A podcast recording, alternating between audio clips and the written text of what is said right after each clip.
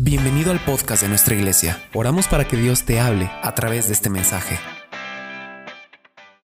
Es muy importante que el pueblo esté contento para recibir la palabra de Dios.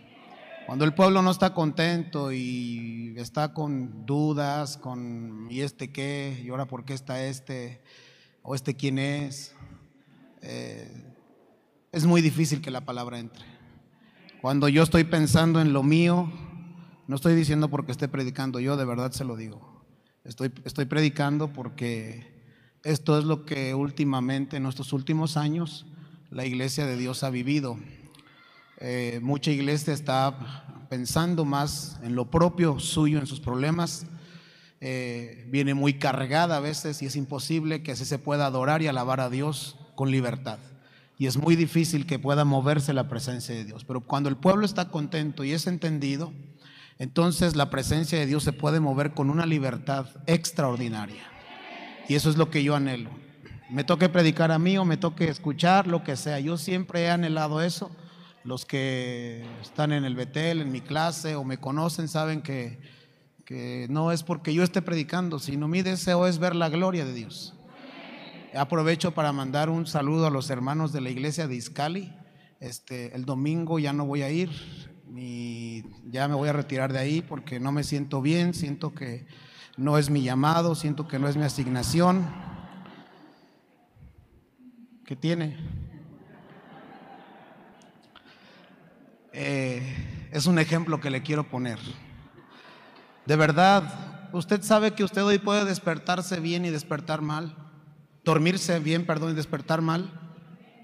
Por ejemplo, yo pude ayer dormir bien y decirle a Dios, en oración, Señor, levante ese lugar, glorifícate, úsame, y hoy pensar de esta manera. Un cambio drástico de un día para otro. Un cambio drástico de un momento a otro. Puedo hoy estar levantando mis manos, alabar a Dios, y el día domingo ya no asistir a la iglesia. Puedo hoy estar diciéndole a Dios que yo quiero todo con Él, que Él es mi todo, y al día siguiente ya no querer saber nada, estar desanimado, estar más con muerte que con vida, con desánimo que con ánimo, estar más oprimido que libre. Y es así. Hoy, en estos tiempos, el enemigo está usando mucho tipo de fuerzas espirituales para tratar de tener a los hijos de Dios en esa condición. Y aún seas ministro o seas lo que seas, puedes hoy dormirte bien y mañana despertar mal. Desánimo. Y decir, ya no quiero seguir. Y decir, no pasa nada, ni siquiera ocurre nada. Tengo ya tantos años, tantos meses y escucho que Dios va a hacer, pero yo no veo que haga nada. Estoy cansado. No, no estoy cansado, sino puede alguien pensar así. Estoy cansado ya. Eh, no quiero seguir. No me siento bien. Por eso yo le puse ese ejemplo eh, que puedo yo hoy decirles, no me siento bien. ¿Sabe usted que es cuando más la iglesia se ha movido por sentimientos, por sensaciones, por emociones, por lo que ve? La iglesia no fuimos llamados a movernos por lo que vemos, sino por lo que creemos. Yo creo que Dios es bueno. Y yo creo que en esa iglesia Dios va a levantar su obra. Y yo creo que en esta casa Dios hará cosas aún mayores de las que ha hecho. Es más, creo que la gloria postrera de esta casa será mayor que la primera. Eso es lo que yo creo. Si de repente, si quiere dar el aplauso a Dios, déselo.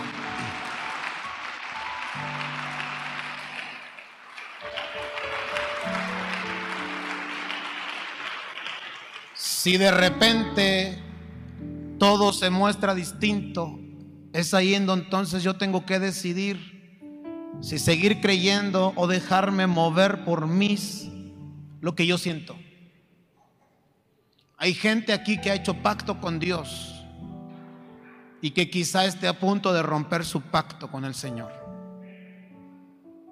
Cuando hacemos retiros de conquistadores y lanzamientos, se hace un pacto con Dios, pero no un pacto como el que se hace en un retiro de transformación, es un pacto distinto, en el que tú le entregas tu vida a Dios ¿Sabe usted algo?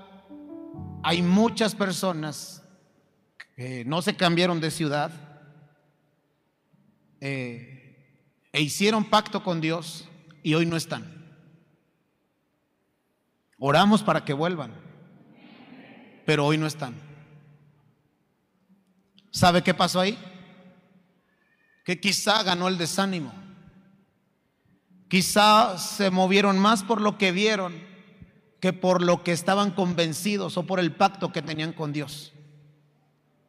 El que tiene un pacto con Dios verdaderamente no lo va a romper tan fácil, a pesar de lo que sea. Porque un pacto verdaderamente con Dios, hermanos, no es tan fácil de romper. Por eso dice la Biblia en Eclesiastés 5 que cuando a Dios hagas promesa, te fijes bien lo que le vas a prometer. Porque es mejor no prometer y luego no hacer. O sea, es mejor, dicen, mejor no prometas. Si vas a prometer y no hacer, mejor no prometas.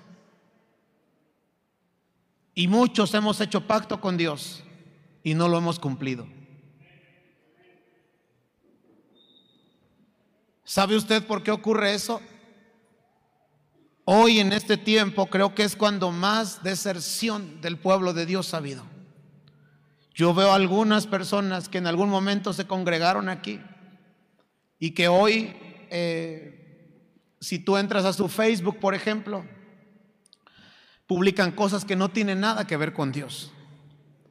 Eso habla de su muerte espiritual. Eso habla de que el pacto con Dios se rompió. Porque una cosa es que yo ande mal y otra cosa es que hasta lo publique. Yo puedo tropezar y resbalarme, pero no por esa razón yo voy a, no importarme mi pacto con Dios. Voy a tratar de levantarme y de seguir fiel a Él. Ande bien o ande mal. Entonces, el enemigo, o en este tiempo, porque está escrito, que en, que en estos tiempos el amor de muchos se enfriará y se multiplicará la maldad. Yo veo personas que en algún momento estuvieron sirviendo en el altar o aquí o en cualquier otro ministerio y hoy no son nada de lo que algún día fueron. No solamente ministros, congregantes, personas que en algún momento dijeron amar a Dios, hoy no están en el camino. ¿Y sabe algo? Son tiempos muy difíciles, son tiempos muy críticos, tiempos en los cuales tú tienes que, en verdad, comprender lo que está pasando.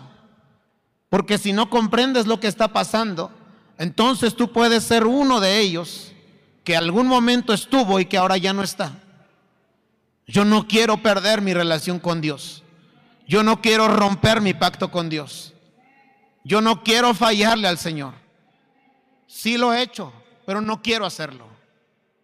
No quiero quedar fuera de sus planes. Yo sé que estoy en sus planes. Yo sé que tú estás en sus planes, por eso estás aquí. Yo sé que el Señor te ha elegido entre tantas personas para que seas tú quien le adore en esta ciudad. Dios dice la Biblia, no me elegiste tú a mí, yo te elegí a ti. Él es el que nos eligió. Así con nuestros defectos, con nuestros errores, Él nos eligió. Y nos ha elegido para que en esta tierra, en esta ciudad, seamos los que ministremos alabanza y adoración los que anunciemos las buenas nuevas de salvación, los que llevemos la luz a este mundo. Él nos ha elegido para ser la sal y la tierra de, Morelia, de Michoacán y de México. No somos cualquier persona. Pero cuando hay un ambiente espiritual demoníaco, de opresión, de desánimo, de mentira, de desesperación, de ansiedad, de tristeza, de muerte espiritual, entonces es ahí es donde muchos que en algún momento dijimos amar a Dios y seguirlo hasta el fin de nuestras vidas, no podemos hacerlo por toda esta atmósfera espiritual demoníaca que se está moviendo. Desde tentaciones, pecados y todo lo que usted quizá viva o conozca de alguien que está viviendo, que quizás sí no se ha ido del camino, pero está bajo una opresión, una ansiedad. Hace tiempo se comunicó conmigo un hermano que me dijo que estaba en una ansiedad. Yo lo vi a él y lo empecé a ver cada vez más menguando y menguando, menguando espiritualmente. Empezó a ser menos fiel, empezó cada vez a ser menos fiel en diferentes grupos donde él estaba.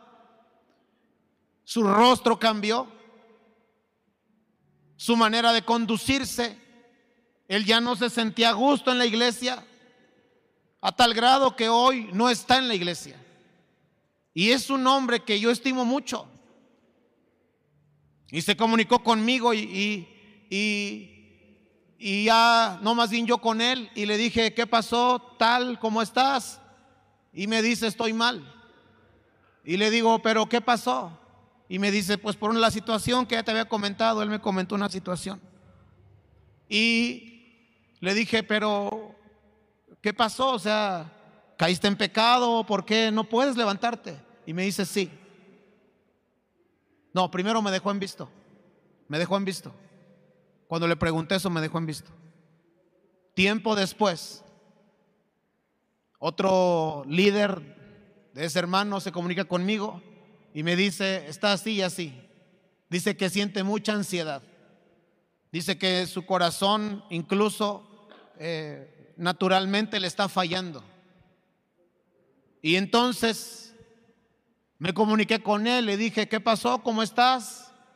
Eh, voy a hacer para acá un poquito.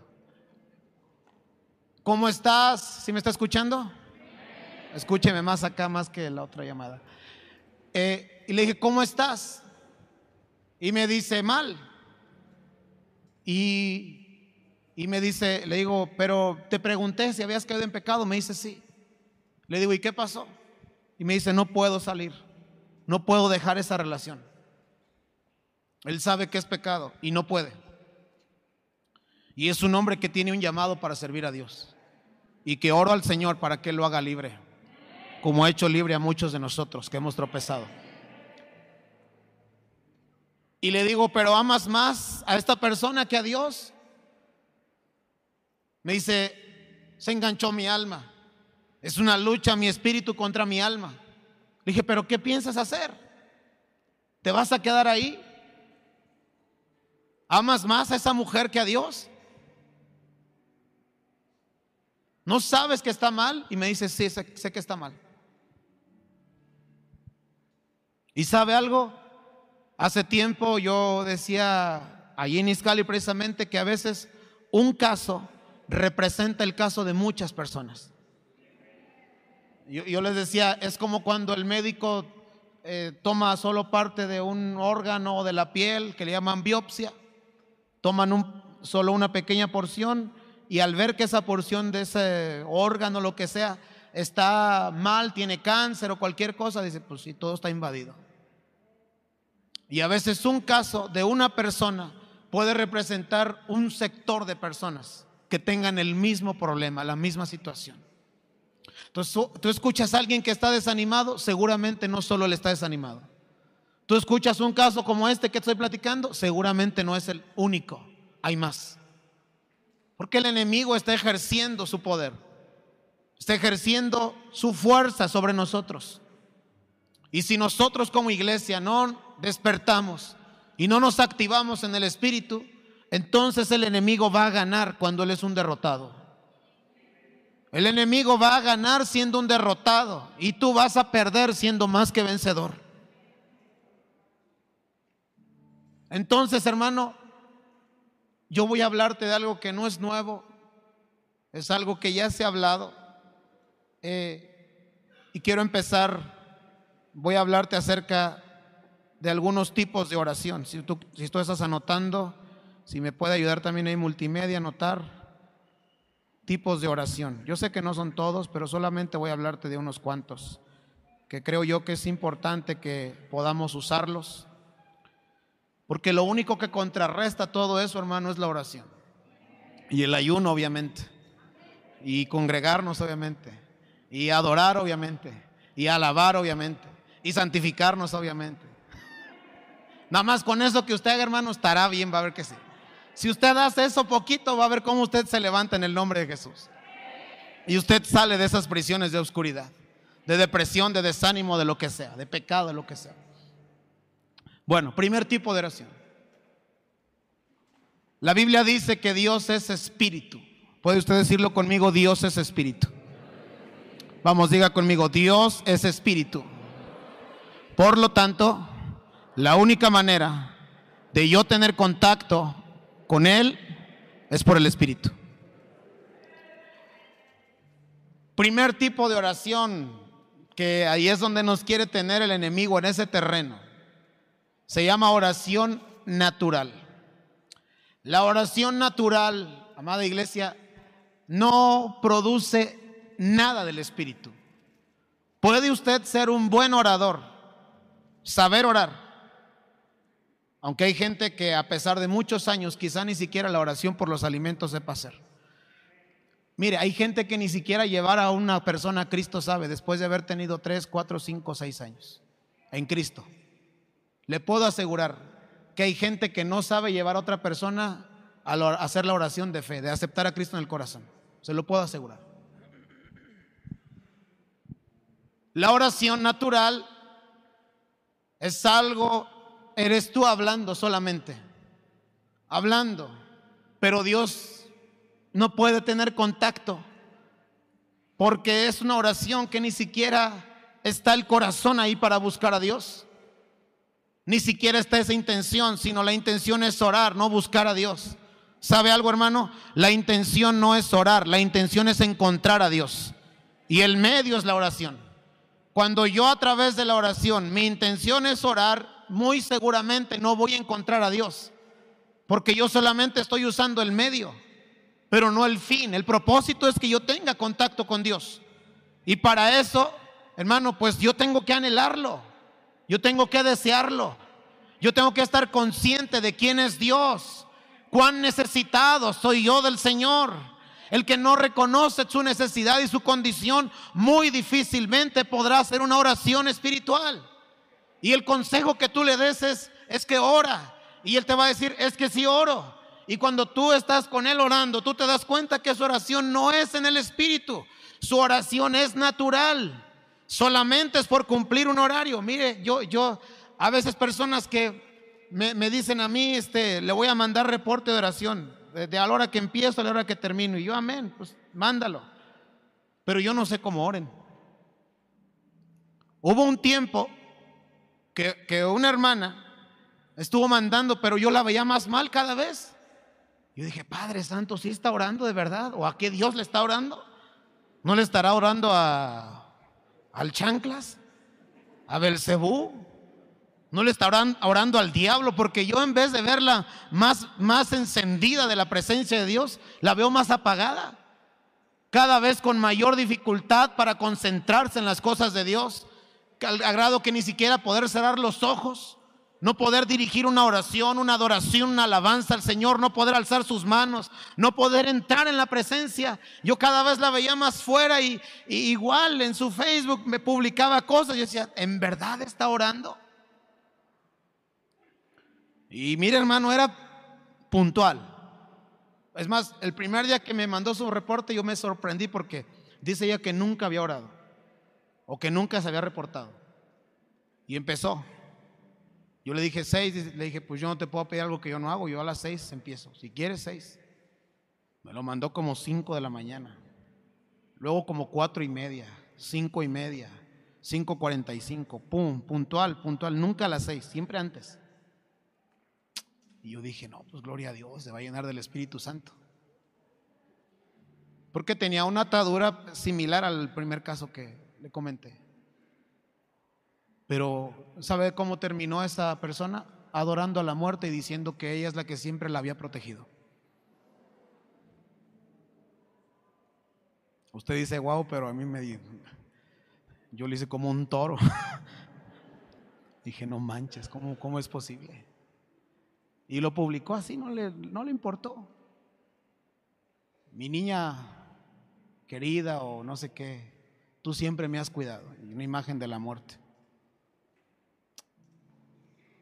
Entonces hay un tipo de oración, hermano, que no produce nada. ¿Qué es Dios? ¿Qué es Dios? Vamos, diga, ¿qué es Dios? Espíritu. Entonces la oración natural no produce nada. Siguiente, oración de comunión con Dios. La oración de comunión eres tú hablando a Dios nada más. Y sí te escucha, pero eres tú hablando a Dios, solo tú hablando a Dios, le hablas a Dios. La oración de comunión no necesitas tener un tiempo aparte. Tú puedes estar eh, barriendo y hablando con Dios, lavando los trastes y hablando con Dios, bañándote y hablando con Dios. Tú puedes estar incluso en el baño y hablando con Dios. Tú puedes estar haciendo muchas cosas y hablando con Dios, pero eres tú hablándole a Dios, solo tú. Tú diciéndole esto, aquello, bla, bla, bla, bla, lo que sientes, lo que quieres, lo que anhelas, solo tú, solo tú. Pero eres tú nada más hablando a Él, no dejas que Él te hable a ti. Solo tú hablas a Él y es buena. Es buena esa, esa oración, pero ¿sabe algo? Eh, es una oración muy egoísta. Y ni siquiera se trata de Dios, se trata de ti. Si tú meditas y analizas, dices, ah, caray, soy yo entonces.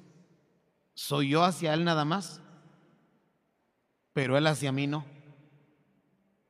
Soy yo diciéndole cómo me siento, qué quiero, qué anhelo, qué necesito. Nada más. Entonces ese tipo de oración, para este tiempo que se está viviendo, desde una perspectiva muy personal, creo yo que no nos alcanza. No nos alcanza. No sé si puedes decirle al que está a tu lado, no nos alcanza. Vamos, dile, nos hace falta más. Dile, ¿no habrá más? claro que hay más, hermano. Hay más que una oración natural. Hay más que una oración de comunión. Hay más. Siguiente oración. Oración de intimidad. Y la base pues es Mateo 6:6, usted la sabe. Mas tú cuando ores, entra a tu aposento y cerrada la puerta, ora a tu Padre que está en, ¿en dónde está el Padre? En secreto. Un secreto hay que buscarse. Un secreto no es tan fácil de hallarse. Un secreto es algo que está oculto. Es algo que no todos tienen acceso tan fácil. Un secreto es algo que quizá el primer día no lo encontraste. Quizá la primera semana no lo encontraste. Quizá el primer mes no lo encontraste.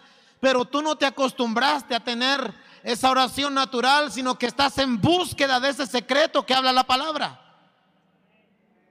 La oración es buscar un secreto. Esa es la verdadera oración. La verdadera oración no es algo natural, no es algo común. La oración verdadera es encontrar un secreto. El que logra encontrar ese secreto logra encontrar a Dios. Y el que logra encontrar a Dios logra encontrar su presencia.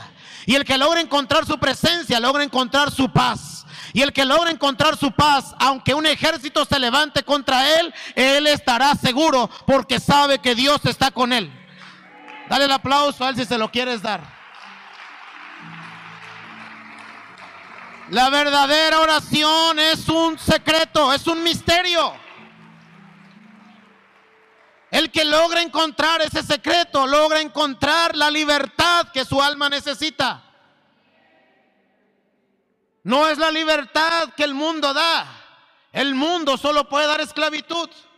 El mundo solo puede sustituir ¿Sabe usted que el mundo puede ayudar para sacar una relación, por ejemplo, como esta que le estoy contando? Pero te va a dar otros métodos y otros medios. ¿Sabes qué es lo único que hace? Te cambia una cosa por otra. Hermano, Dios rompe cadenas y da libertad. Dios quita el temor e imparte fe. Dios quita la depresión y derrama su gozo. No, no, no, no es que te cambie un gozo, una, perdón, una esclavitud por otra. No es que te cambie una enfermedad por otra. No, no, no. Dios es más que cualquier cosa. Y el que logra encontrar ese secreto logrará encontrar la plenitud. Y el que logra encontrar ese secreto logrará encontrar, enamorarse del Señor perdidamente. Muchos no están enamorados de Dios porque no conocen su presencia. Pero el que conoce su presencia sabe que no puede hacer otra cosa más que vivir para su Dios, adorar a su Dios. El que no conoce su presencia puede alabar al mundo y puede alabar a Dios. Pero el que conoce su presencia dice, no, estas manos fueron solamente rescatadas para darle la gloria a Dios. Estos pies solamente son para danzar a mi Señor. Esta voz la usaré únicamente para exaltar el nombre de aquel que me amó. Esta voz la usaré únicamente para predicar su palabra. Por eso muchas personas no logran enamorarse de Dios. Porque no han encontrado su presencia. El que encuentra su presencia lo encuentra todo. El que encuentra su presencia está pleno, no necesita nada. El que no tiene su presencia necesita muchas cosas más para sentirse bien. Pero el que tiene su presencia dice, no necesito nada. Ya lo tengo todo. Es a ti a quien amo, Señor. Es tu presencia lo que deseo, Señor. Es tu espíritu lo que me llena, oh Dios. De verdad, de corazón. No porque escuchó decirlo a alguien más. Hay gente que repite lo que dice alguien más. Pero no es de su corazón. Cuando usted le diga a Dios que lo ama es porque verdaderamente lo ama. Y lo ama porque lo ha conocido. Ninguna persona que ha conocido a Dios puede volver a ser la misma. Ninguna, ninguna. Puede caer un momento, pero se levantará en búsqueda de la presencia de Dios. Y Dios es bueno y misericordioso. Y le abrirá otra vez la puerta, el acceso a su presencia y lo rescatará y lo limpiará y lo volverá a levantar en el nombre de Jesús. Dele un aplauso al Señor.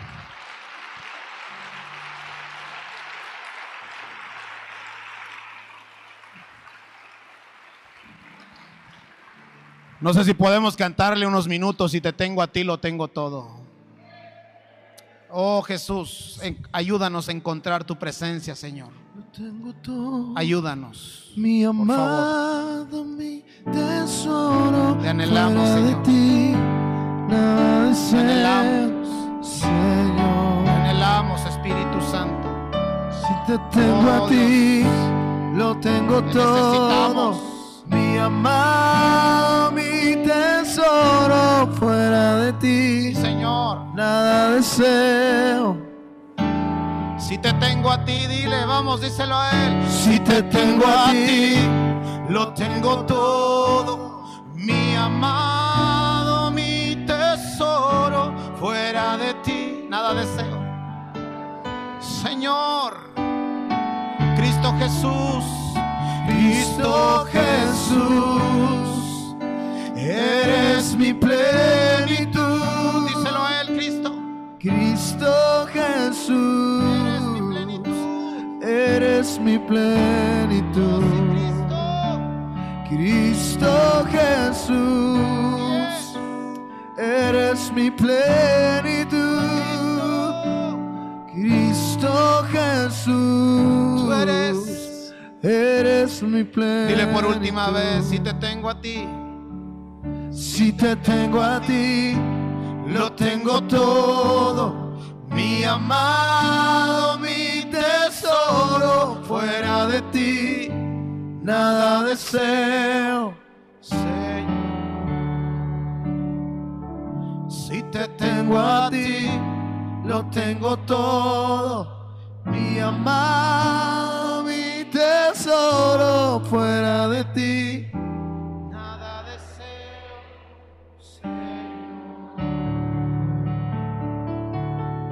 Encuentra su presencia lo encuentra todo. ¿Sabe usted que si quiere aplaudirle, hoy creo que se llama el culto de los aplausos, usted aplauda. usted esté contento con Dios. ¿Sabe usted que servir a Dios es un sí es una necesidad, pero nunca va a ser primero que su presencia? Siempre será primero su presencia.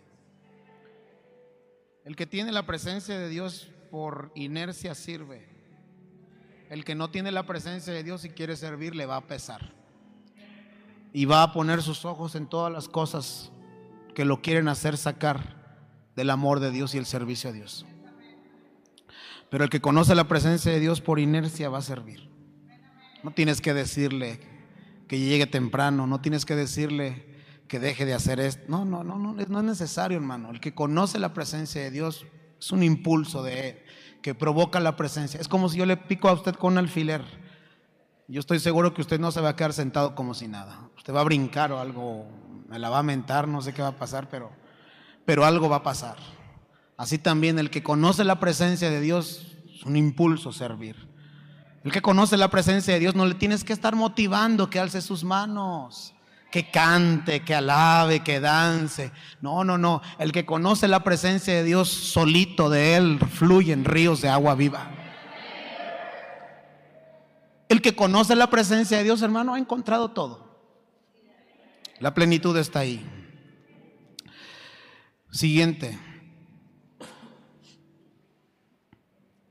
Después de que tú tuviste una intimidad con Dios, antes de que se me olvide hace tiempo, recuerdo que el pastor Omar decía que la intimidad crea una atadura a Dios.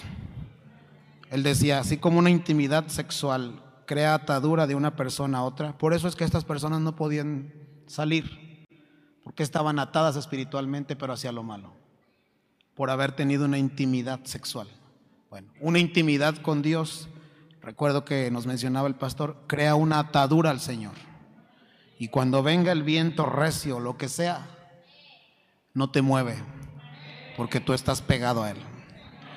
David decía, mi alma está pegada a ti como la arena al mar, dice un canto, ¿verdad? Mi alma está pegada a ti, dice, dice la Biblia, en Salmos 63 me parece que es. Mi alma está pegada a ti. Entonces, la, intimidad, perdón, es importante. Creo que ese no es el versículo, pero, pero bueno, la mamá de Jorge Francisco que pase al salón. Ok, siguiente, después de que tú tuviste una intimidad con Dios, ahora tú puedes adorarlo, adorarlo. Cuando tú no tuviste una intimidad con Dios es muy difícil que tú puedas adorarlo. Es muy difícil que alguien se pueda subir aquí nada más y cantar y adorar a Dios. Es muy difícil. Tiene que tuvo que haber tenido esa persona verdaderamente una intimidad con Dios. Pero para poder tener una intimidad con Dios se necesita en verdad pues un tiempo. Y cuando esa persona ya tuvo un tiempo con Dios, sumergido en su presencia, otro de los impulsos que va a provocar la presencia de Dios en una persona es adorar a Dios. Y cuando esa persona está adorando al Señor, apóyame ahí por favor, multimedia, porque no anoté este verso. Tiene creo que en segundo libro de Reyes, no recuerdo el capítulo, pero dice la Biblia que eh, un profeta, no recuerdo si era Elías o Eliseo, le fueron a pedir una, una palabra, le fueron a pedir palabra. Unos reyes fueron a él, le dijeron, danos palabra. Y él los miró de lejos y dijo, no les voy a dar nada, nada más porque tu papá honró a Dios. Te voy a dar palabra, pero si por mí fuera no les daría nada. Y el profeta les dijo, pero antes de que yo les dé la palabra, tráiganme un tañedor. Un tañedor es alguien que sabe tocar un instrumento de música. Y dice que cuando ese tañedor empezó a ministrar la presencia de Dios, el Espíritu del Señor vino sobre el profeta. Y entonces la palabra que Dios tenía para ellos empezó a ser soltada. Hermano, hermano, adoración a Dios. Cuando tú logras tener esa adoración para Dios, entonces será mucho, muy fácil tu oración y tu oración va a empezar a cambiar de forma. Tu oración va a dejar de ser natural, va a dejar de ser de intimidad. Mira, antes de que se me olvide, porque se me olvidó mencionar esto que es muy importante. Gracias por el verso. Ahí déjalo, por favor. Dije que entonces oración natural eres tú hablando a Dios, pero Él no te está escuchando. Oración de comunión eres tú hablándole a Dios. Te está escuchando. Oración de intimidad eres tú y Dios. O sea, tú le hablas a Él, Él te habla a ti. Adoración. Eres tú fundiéndote en la presencia de Dios. Eso está, es otro nivel. ¿Sí puede ver la diferencia o no? La comunión solo tú le hablas, le hablas, le hablas, le hablas y Él te oye. La intimidad, tú le hablas, Él te habla, te responde. Pero la adoración, eres tú empezando a fundirte en la presencia de Dios. Eres tú empezando a dejar de ser tú para comenzar a ser más Él en ti. Eres tú pegándote al Señor.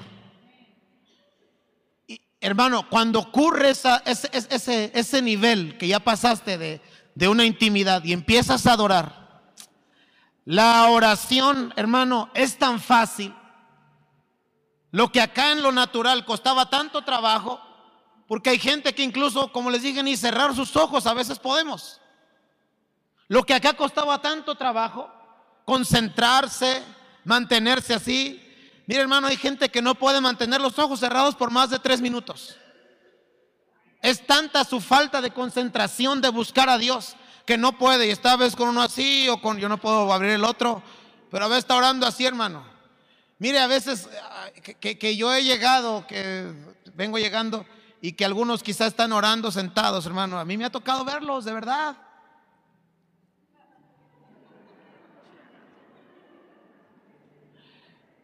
Porque es tan difícil. No es que no amen a Dios. O no es que no amemos a Dios. No es que no lo anhelemos. Estamos conscientes de la necesidad. Pero es tan difícil poder penetrar a esa presencia, a ese secreto, que nos cuesta trabajo. Desde que está el celular, está un ruido, lo que sea.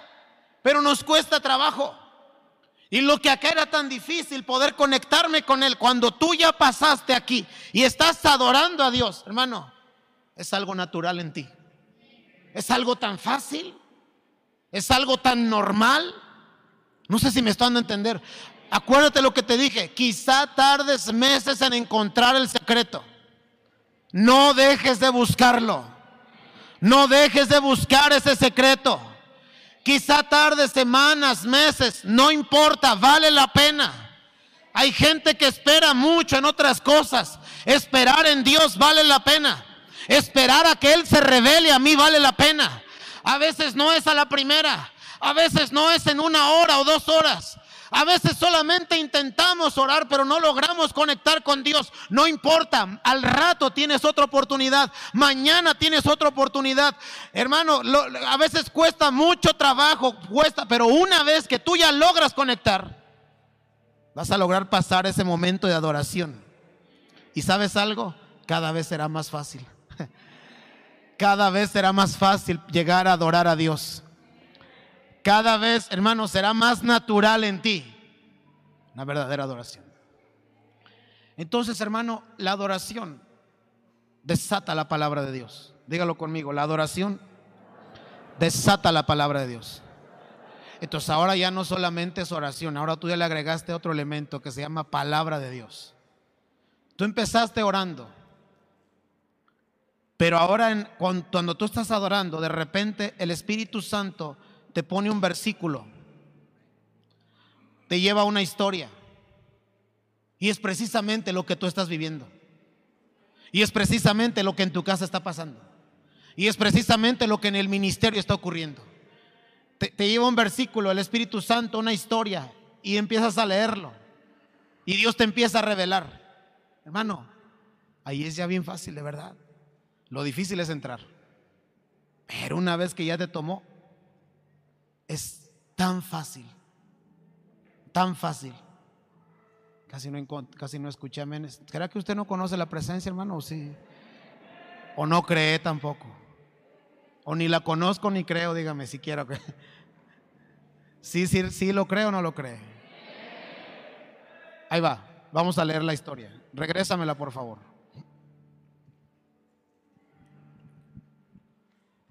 Entonces, regrésame antes, por favor, para leer más el contexto. Desde donde estaban, que se quedaron sin agua, se quedaron sin agua, los animales se murieron.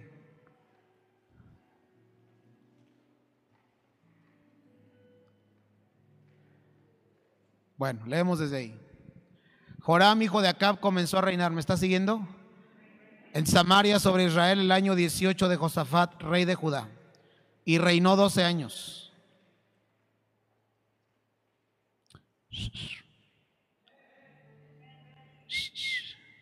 Multimedia, conéctese acá, carajo.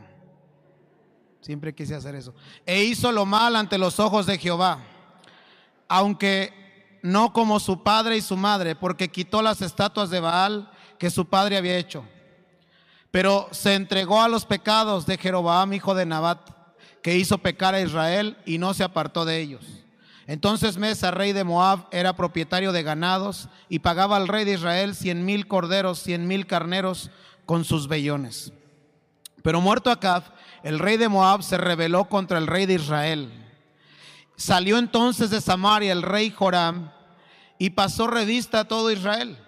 Y fue y envió a decir a Josafat, rey de Judá, el rey de Moab se ha rebelado contra mí. ¿Irás tú conmigo a la guerra contra Moab? Y él respondió, iré porque yo soy como tú. Mi pueblo como tu pueblo y mis caballos como los tuyos. Y dijo, ¿por qué camino iremos? Y él respondió, por el camino del desierto de Edom. Salieron pues el rey de Israel, el rey de Judá y el rey de Edom, y como anduvieron rodeando por el desierto siete días de camino, les faltó agua para el ejército y para las bestias que los seguían. Entonces el rey de Israel dijo, ah, que se ha llamado Jehová a estos tres, a estos tres reyes para entregarlos en manos de los moabitas. Mas Josafat dijo, ¿no hay aquí un profeta de Jehová para que consultemos a Jehová por medio de él? Y uno de los siervos del rey de Israel respondió y dijo, aquí está Eliseo, hijo de Safat, que servía a Elías. Y Josafat dijo, este tendrá palabra de Jehová.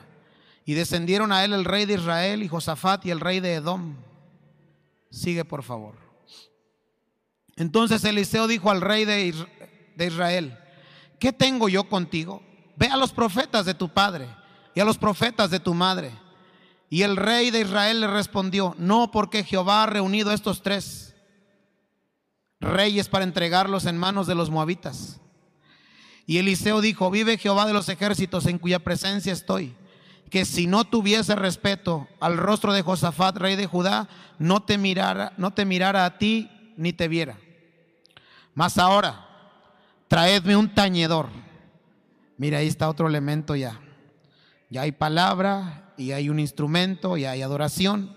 Traedme un tañedor. Y mientras el tañedor tocaba, ¿qué ocurrió? La mano de Jehová vino sobre Eliseo. ¿Cuántos anhelan que la mano de Dios venga sobre ustedes? ¿En dónde vino la mano de Jehová sobre Eliseo? En la adoración. ¿Quién dijo? Así ha dicho Jehová, haced en este valle muchos estanques porque Jehová ha dicho así, no veréis viento ni veréis lluvia, pero este valle será lleno de agua y beberéis vosotros y vuestras bestias y vuestros ganados. Hasta ahí déjale. Lo que quería resaltar es cómo en la adoración Dios desata su palabra. Siguiente, para ir cerrando. Intercesión. Vamos, diga conmigo. Oración de comunión. Más fuerte. Oración de comunión. Oración de intimidad adoración. Diga conmigo, intercesión. Ahora digan conmigo, la intercesión soy yo moviendo la mano de Dios.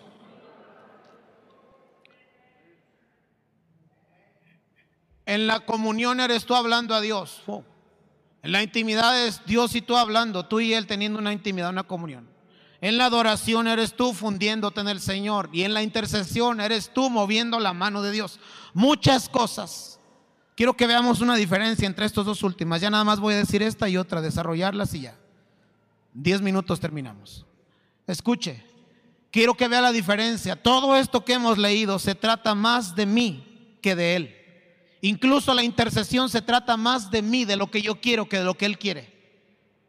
Es más, tiene que ver más conmigo que lo que Dios quiere. Obviamente a veces coincide lo que yo quiero con lo que Dios quiere. Por ejemplo, ¿cómo salió el apóstol Pedro de la cárcel? ¿Qué hacía la iglesia?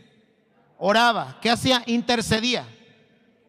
Ahí coincidió la voluntad de Dios con la de la iglesia, que quería que la iglesia, eh, perdón, que quería que Pedro no estuviera más esclavo, sino que saliera de la iglesia.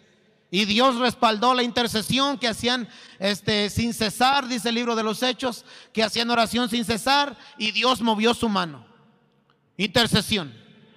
¿Qué, qué, qué, qué fue lo que hizo que Dios descendiera en Egipto cuando el pueblo de Israel estaba esclavo? El clamor de ellos, la intercesión de ellos. Ahí tenía que ver más lo que ellos querían, que ya estaban cansados de tantos años de esclavitud y dijo Dios, ok, les voy a, les voy a respaldar en esto. Y la oración, la intercesión, el clamor que levantó el pueblo de Israel hizo que descendiera Dios y que enviara un libertador llamado Moisés y que los liberara. La intercesión es mover la mano de Dios para algo. Hermano, hay muchas cosas que este lugar se ha logrado por medio de la intercesión. Hay muchas cosas que, por ejemplo, yo, yo, yo he escuchado cuando viene, por ejemplo, viene ahora el Congreso aniversario. Y yo he escuchado que los ministerios, no, pues vamos a estar en ayuno y en oración. Amén, qué bueno. Ahí están tratando de mover la mano de Dios. Me acuerdo de un, de un aniversario. José Miguel, yo creo que también se debe acordar muchísimo de ese aniversario.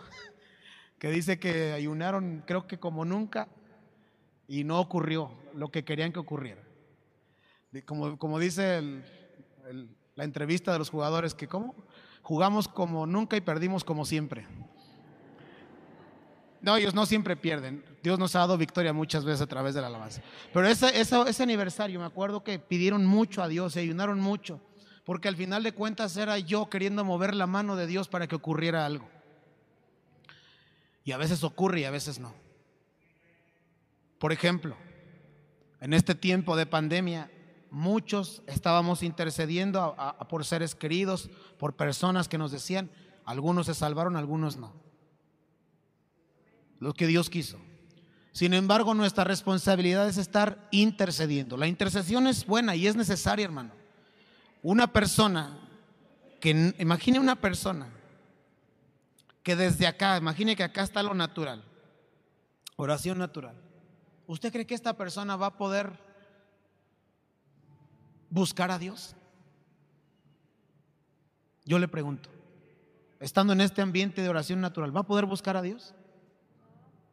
¿Y qué va a pasar si no lo encuentra? ¿Se va a qué? Desesperar. Y se va a secar más. Va a estar más controlada por lo que el mundo está siendo controlado. Ya le dije al principio, depresión, desesperación, desánimo, muerte espiritual, tristeza, duda, temor. Va a estar más sometida por eso. ¿Se puede prender esto? Por favor, gracias.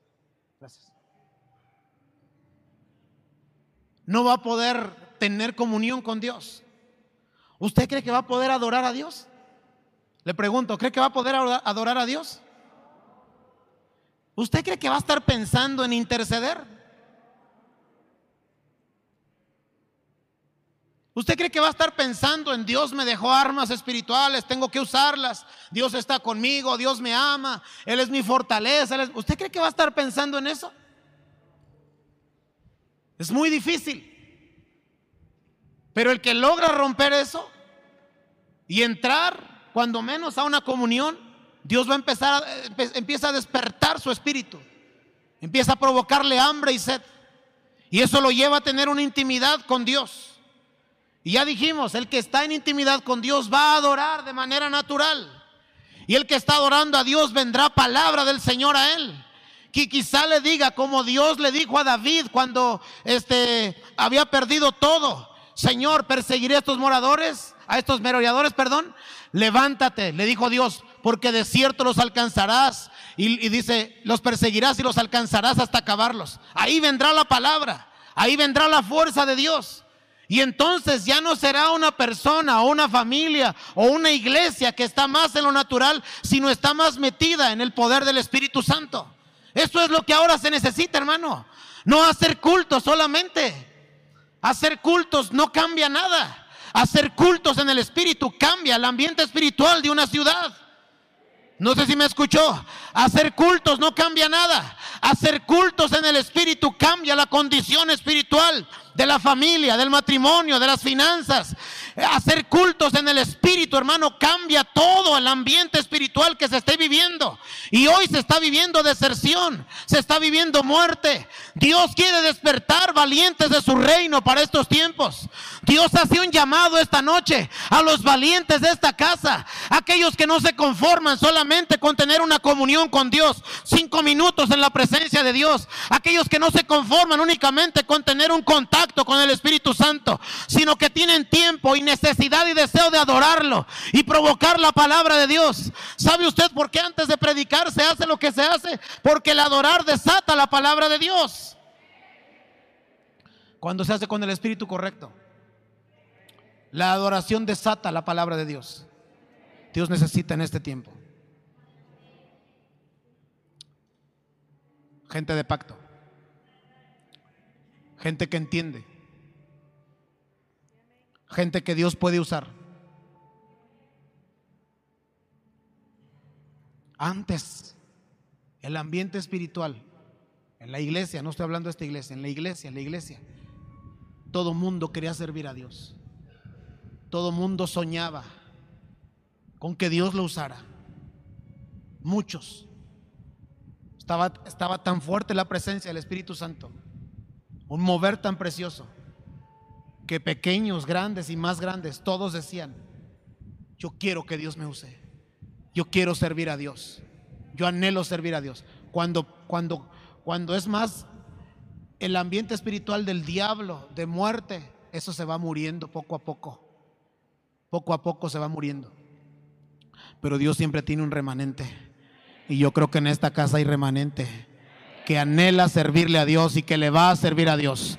Que Dios va a usar con poder y autoridad para poder cambiar la atmósfera espiritual que se está moviendo ahora. Creo que en esta casa hay hombres valientes del reino de Dios. Creo que en esta casa hay mujeres valientes de su reino. Familias valientes de su reino. Termino. Ezequiel 37, por favor. Ya termino. Vaya ahí, Ezequiel 37. Oración profética. Oración profética se llama esta. Ahí ya no se trata de ti. Ahí se trata 100% de Dios. Ya no es de ti. Ya no es yo queriendo mover la mano de Dios. No, no, es, es, ya no eres tú. Es Dios moviéndote a ti para hacer algo. No es Dios, no, no eres tú moviendo a Dios, no eres tú provocando a Dios, no, no, no. Es Dios tomándote a ti. Yo le pregunto a usted, ¿Dios falla? ¿Dios pierde? ¿Dios tiene temor? ¿Dios retrocede? Entonces nos conviene, hermano, que sea Él en nosotros, que sea Él moviéndonos a nosotros. Mire lo que dice, termino. La mano de Jehová vino sobre mí y me llevó en el espíritu. ¿Me está siguiendo? ¿La mano de quién? ¿La mano de quién? Vamos, dígalo más fuerte. ¿La mano de quién? ¿Vino sobre quién? Sobre mí. Vamos, dígalo, sobre mí. Usted no es Ezequiel, pero usted créasela que es como Ezequiel. Y me llevó en el espíritu de Jehová. Mire. Y me puso en medio de un valle que estaba lleno de huesos. Así está ahora. Así está ahora el mundo. Es más, parte de la iglesia así está ahora. Como, como un valle de huesos secos. Pero yo creo, repito, que siempre Dios tiene un remanente para traer vida en esa muerte. Y yo creo que aquí hay gente que Dios va a usar en el nombre de Jesús. Me y me puso en medio de un valle que estaba lleno de huesos, dos, y me hizo pasar cerca de ellos, por todo alrededor. Y he aquí que eran muchísimos. ¿Cuántos eran? ¿Cuántos han desertado? ¿Cuántos están desanimados? No voy a decir amén, ¿eh? no voy a decir yo, pero son muchísimos. Créame, no es uno ni dos. No es uno ni dos. Muchísimos. Están pensando mejor en soltar sus clases de nivel, por ejemplo. Yo le animo esta noche y le exhorto a que no suelte que si empezó ese, ese proceso lo termine hasta el final. Aunque le cueste lágrimas, aunque le cueste dolor, lo, lo que sea. Que si usted empezó le pida a Dios y se aferre a Dios. Porque el resultado final que Dios quiere traer, hermano, aún no lo ha visto. Y los que ya fuimos al lanzamiento, el resultado final aún no lo ha visto. Permita que Dios siga obrando. Permita que Dios lo siga llenando. Si cayó, levántese esta noche. Si pecó, pídale a Dios esta noche. Dios está aquí. Su espíritu está aquí para romper cadenas. Si está en desesperación, metas en la presencia como David y usted saldrá confiado como un león. Si usted se siente cansado, Él es el que da fuerzas al que está cansado. Al que no tiene ninguna, se le da fuerzas nuevas. No sé cómo esté hoy, pero yo le digo esta noche, aférrese a Dios, aférrese al proceso. Aún no ve el resultado, aún no ve lo que Dios quiere hacer. Dios no ha terminado su obra en ti. Y Dios no ha terminado su obra en mí. Dios los va a llevar a más en el nombre de Jesús. Muchísimos eran. Muchísimos huesos. Verso 2, y me hizo pasar cerca de, ellos por todo alrededor, y aquí que eran muchísimos en la faz del campo, y por cierto secos en gran manera. ¿Cómo estaban estos huesos? Secos en gran manera. Verso 3, y me dijo, hijo de hombre, ¿vivirán estos huesos? Y le dije, Señor Jehová, tú lo sabes. Y me dijo entonces, profetiza. Oiga hermano, el que está en el mundo, más en lo natural, ¿usted cree que va a poder profetizar? Está muy lejos. El que está en intimidad está más cerca. El que está adorando está más cerca. El que está intercediendo, de repente el Espíritu Santo te va a tomar. Ya no va a ser de ti, ya no va a ser tu propósito, ya no va a ser lo que tú quieres, sino lo que Él quiere. Y Él nunca falla. Y si Él quiere traer restauración a una vida, a una familia, Él te va a usar a ti, que tú estás cerca de Él. Él te va a tomar a ti, que estás cerca de Él. Y no vas a ser tú, sino será su gloria en ti. No vas a ser tu anhelo, sino será la voluntad perfecta de Dios. Hermano, hemos visto escenarios donde aparentemente no hay ninguna posibilidad ni teológica. Esto no se trata de teología. No se trata de teología, ni teológica, ni pronóstico de del hombre, ni del hombre de Dios. Hermano, ni siquiera se trata del hombre de Dios, se trata de Dios mismo. Y si Dios quiere traer libertad a alguien que aparentemente no tiene nada para ser libre, pero Él quiere romper las cadenas, ¿quién eres tú? ¿Y quién es el diablo para estorbarlo? No hay humano ni diablo que pueda detener a mi Dios. No hay santero, no hay hechicero, no hay bruja, no hay nadie. Si mi Dios Dios quiere traer rompimiento, Él lo va a hacer. Y yo le tengo una noticia esta noche. Dios quiere traer rompimiento a esta casa. Dios quiere levantar a los valientes de este lugar. Dios quiere traer gloria a este lugar. ¿Quién se lo va a impedir? Nadie. Solo está esperando a alguien que profetice. Que profetice. Pero ¿quién lo va a hacer? ¿Quién lo va a hacer? Si no tenemos tiempos ni siquiera para tener una intimidad con Él. Cuando ya vamos a empezar a adorar, ya se acabó el tiempo. Hermano,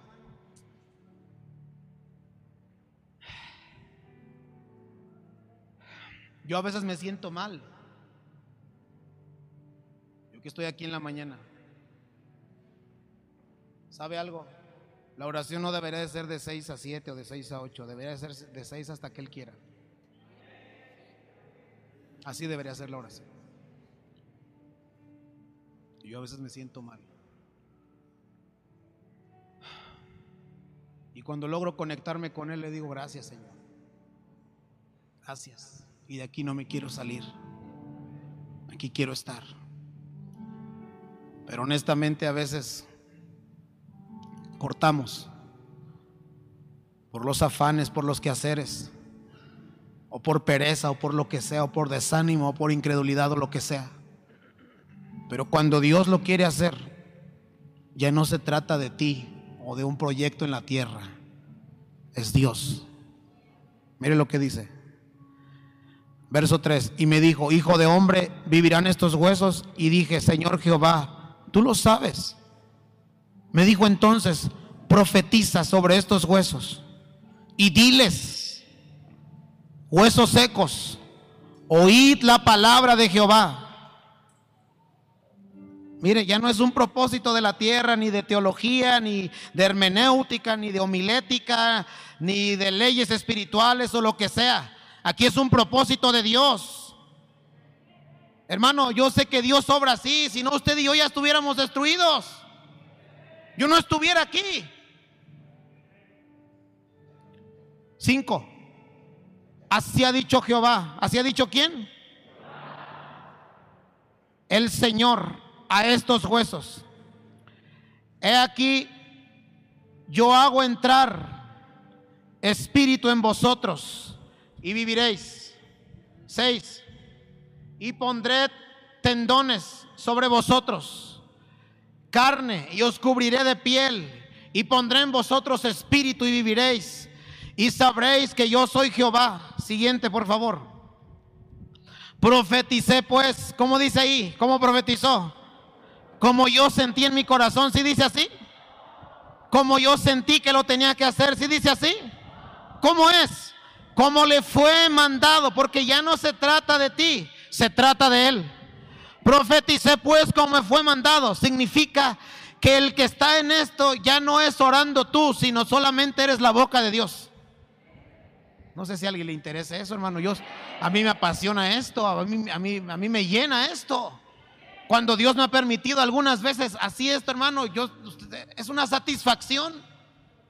Pero también he estado acá que no puedo, que me cuesta. También he estado acá, pero también, ah, no digo que diario, pero yo, yo, yo, yo he sido, he, permitido algunas veces que Dios lo haga. Yo sé que hay algunos que están aquí también. Cuando ya no eres tú el canto que tú quieres, sino que Él es el que Él quiere. Es ahí, es esto. ¿Y qué produce en el lugar? ¿Qué produce? Pues dime, no sé. ¿Lo has experimentado? ¿Qué produce? Algo que Él no puede producir, dice. Por muy buen músico que sea. Por muy buen estudiado que esté. Algo que Él no puede producir. Es eso. Imagínese cada culto así. El domingo otra vez. El miércoles otra vez. El viernes en el Betel. Imagínese. ¿Usted cree que la iglesia no se va a levantar? Pero ¿quién tiene el tiempo para esto? Profeticé pues como me fue mandado. Y hubo un ruido mientras yo profetizaba. Y aquí un temblor y los huesos se juntaron, cada hueso con su hueso. Y miré, y aquí tendones sobre ellos. Y la carne subió y la piel cubrió por encima de ellos, pero no había espíritu en ellos. Mire, no había espíritu en ellos. Sigue, sigue por favor. Y me dijo, profetiza. No pare de usar su boca, amada iglesia. Ya estaba aparentemente resuelto, pero dice, pero no había espíritu todavía. ¿Qué le dijo Dios? Sigue profetizando. Profetiza al espíritu. Profetiza, hijo de hombre. Y di al espíritu, así ha dicho Jehová el Señor. Así ha dicho quién? Jehová el Señor. Vamos, vuelva a decir conmigo, ya no se trata de mí, de lo que yo quiero. Es lo que Él quiere. Espíritu, ven de los cuatro vientos y sopla sobre estos muertos y vivirán. Esto va a ocurrir en el nombre de Jesús. Y profeticé como me había mandado. Otra vez, profeticé como, como me había mandado. Ahí está el oído espiritual activo. Y entró espíritu en ellos. Y vivieron y estuvieron sobre sus pies un ejército grande en extremo. Sigue. Me dijo luego, hijo de hombre, todos estos huesos son la casa de Israel. He aquí ellos dicen, nuestros huesos se secaron. No sé si alguien se ha sentido así. Nuestros huesos se secaron y pereció nuestra esperanza y somos del todo destruidos. Por tanto, profetiza. Usted, mamá, papá, Dios le ha dado autoridad. Si usted logra estar ahí, usted va a ver cómo su hijo cambia. Y diles, así ha dicho Jehová el Señor. Todo se trata de él, todo se trata de él. He aquí yo abro vuestros sepulcros, pueblo mío, y os haré subir de vuestras sepulturas. Mire lo que provoca esto. Muchos están sepultados en el pasado, sepultados en la desesperación, sepultados en el pecado, sepultados en tantas cosas. ¿Quién los va a desenterrar? ¿Quién los va a sacar de sus sepulturas? ¿Quién los va a sacar de ese, de ese estado, de esa condición? Que ya no quieren. Papás me han dicho, es que mi hijo ya no quiere, mi hija ya no quiere. No es que todos en la casa estamos bien mal. ¿Quién los va a sacar?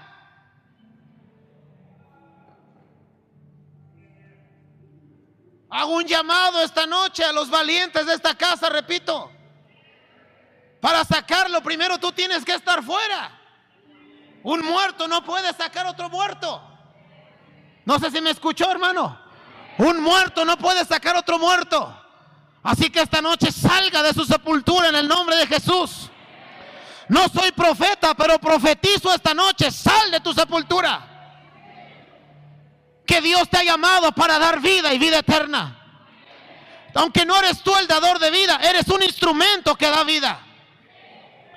He aquí yo abro vuestros sepulcros, pueblo mío, y os haré subir de vuestras sepulturas y os traeré a la tierra de Israel, a la presencia de Dios, a la victoria, a la presencia del Espíritu Santo. Trece, por favor. Y sabréis que yo soy Jehová cuando abra vuestros sepulcros, sepulcros y os saque de vuestras sepulturas, pueblo mío. Y pondré mi espíritu en el nombre de Jesús. Y pondré mi espíritu en vosotros y viviréis y os haré reposar sobre vuestra tierra. Y sabréis que yo, Jehová, hablé y lo hice, dice Jehová.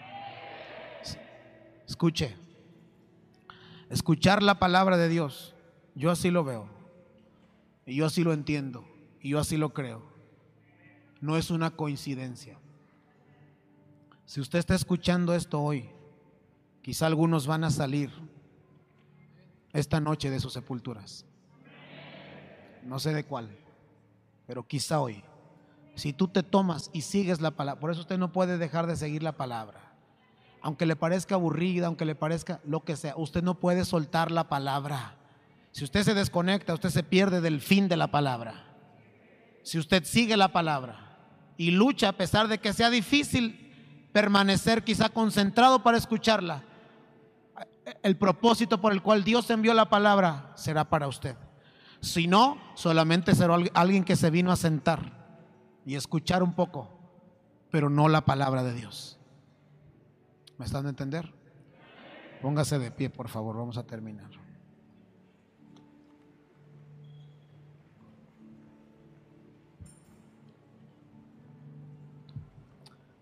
Cierra tus ojos y vamos a orar. Señor, ayúdanos. Por favor, Espíritu Santo. Trae vida a este lugar, Señor. Trae tu gloria. No sé dónde estés tú, pero de acuerdo a lo que oramos, a lo que, perdón, predicamos, posiciónate. ¿Dónde estás tú? Quizá estás en la oración natural, no lo sé. Quizá no has podido pasar de ahí, de una comunión con Dios. Yo no lo sé dónde estés. Pero esta noche yo le pido a Dios que se mueva en este lugar. Y que así como sacó Él a su pueblo de esas sepulturas, de esos sepulcros, hoy también esta noche, incluidas estas dos personas que yo mencioné, aunque no están aquí, oro para que en esta noche salgan de sus sepulcros. Salgan de sus sepulcros en el nombre de Jesús. Yo hablo al Espíritu como lo hizo este, este hombre de Dios. Yo hablo al Espíritu esta noche de los que han estado escuchando esta palabra. Y declaro, Señor, que en tu nombre hay gente que esta noche sale de esas sepulturas, Señor, de pecado, de angustia, de temor, de desánimo. Declaro esta noche, Señor, que tu presencia viene a este lugar y abre los sepulcros y saca a tu pueblo, Señor, y los levanta en el nombre de Jesús y los llena de tu unción y los llena de tu espíritu.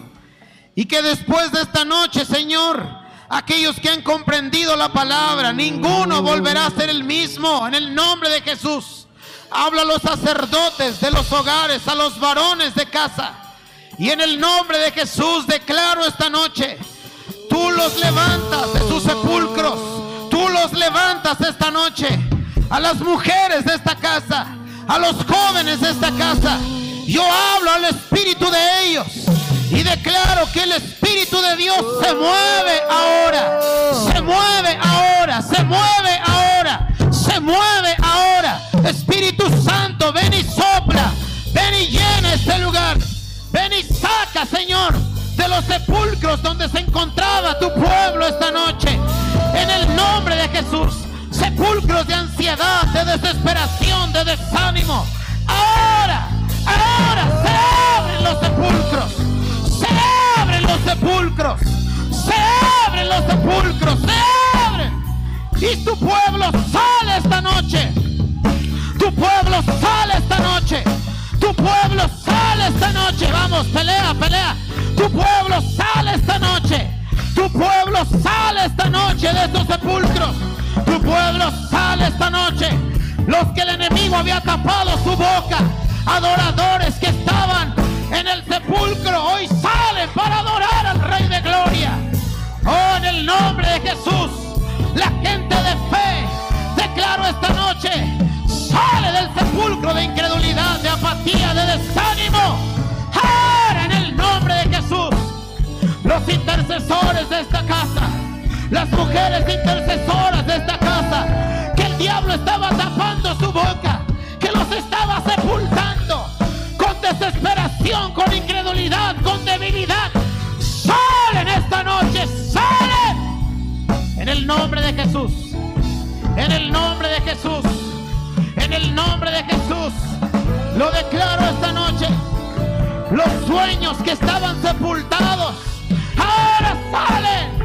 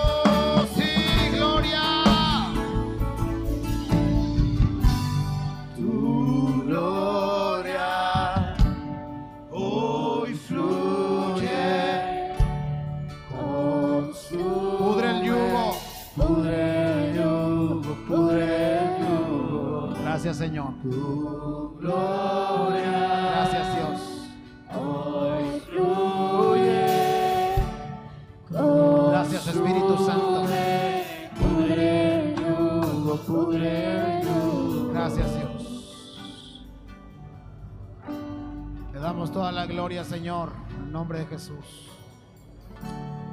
Tenemos mucha tarea, hermanos. Tenemos mucho que hacer. Levantémonos en el nombre de Jesús. Dios nos va a dar la victoria. Gracias, Padre. Te bendecimos. Lleva con bien a tu pueblo. Los que diezman o ofrenda, multiplica su semilla y concédenos estar aquí, Señor. Los jóvenes el viernes, demás en un Betel el día viernes. Por favor, Padre, en el nombre de Jesús. Y el domingo nuevamente en tu casa. Gracias, Padre, con todo el corazón. Te bendecimos. Amén y amén. Un aplauso y estamos despedidos. Gracias.